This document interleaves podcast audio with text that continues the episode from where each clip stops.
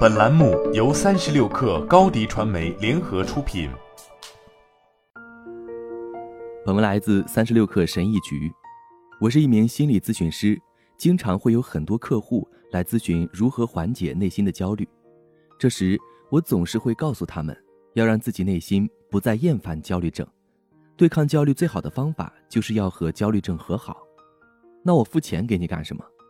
大多数前来咨询的客户出于礼貌，并不会直接说出口，但脸上神情仍露出疑惑与不解。首先澄清一下，我确实希望客户内心不再焦虑，但是有一种奇怪的悖论：你越想努力减少内心的焦虑，就会变得更加焦虑，就像试图强迫自己入睡一样，越想让自己快点睡着，就越睡不着。对抗焦虑也是如此。正面对抗它的结果总是会事与愿违。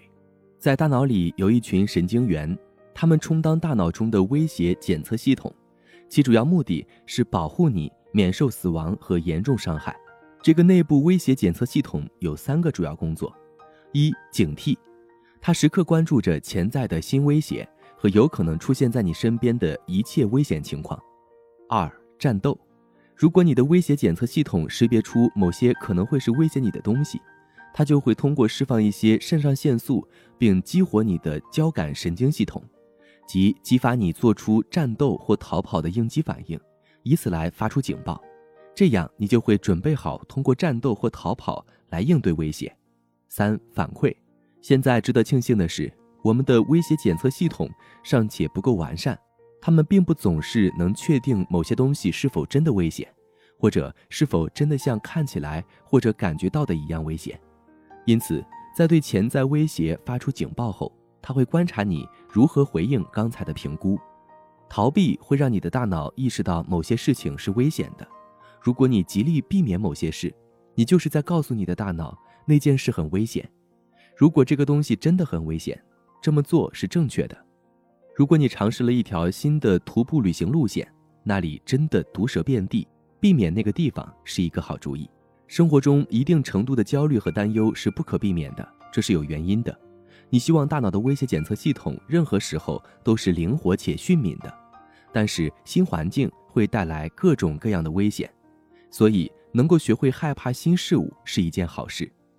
同样的，在一个环境中曾经是危险的东西。在一个新的环境中，可能不再是危险的，所以你需要能够忘记对旧事物的恐惧。但维持这种灵活的威胁检测系统的代价是，我们必须承担维护和升级检测系统的责任。如果你想让大脑不再害怕一些实际上并不危险的东西，比如徒步旅行时的阴影，甚至焦虑本身，你必须通过相应的行为来表现出来。通常情况下，这意味着你愿意去接触那些看起来或感觉很危险的东西，尽管它很可怕和不舒服。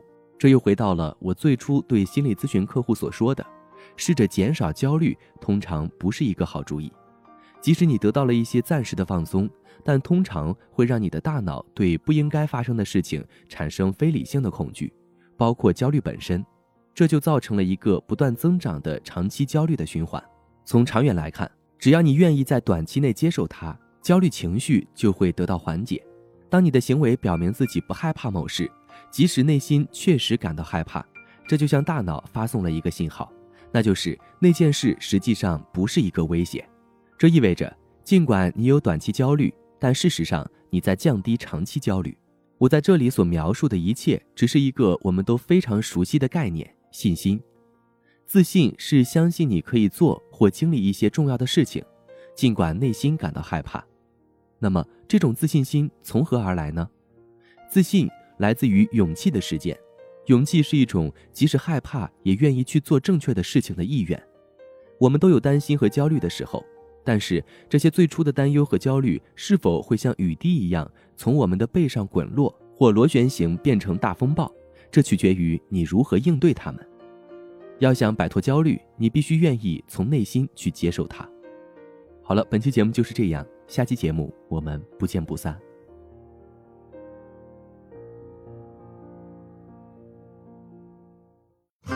品牌蓝 V 想涨粉就找高迪传媒，微信搜索高迪传媒，开启链接吧。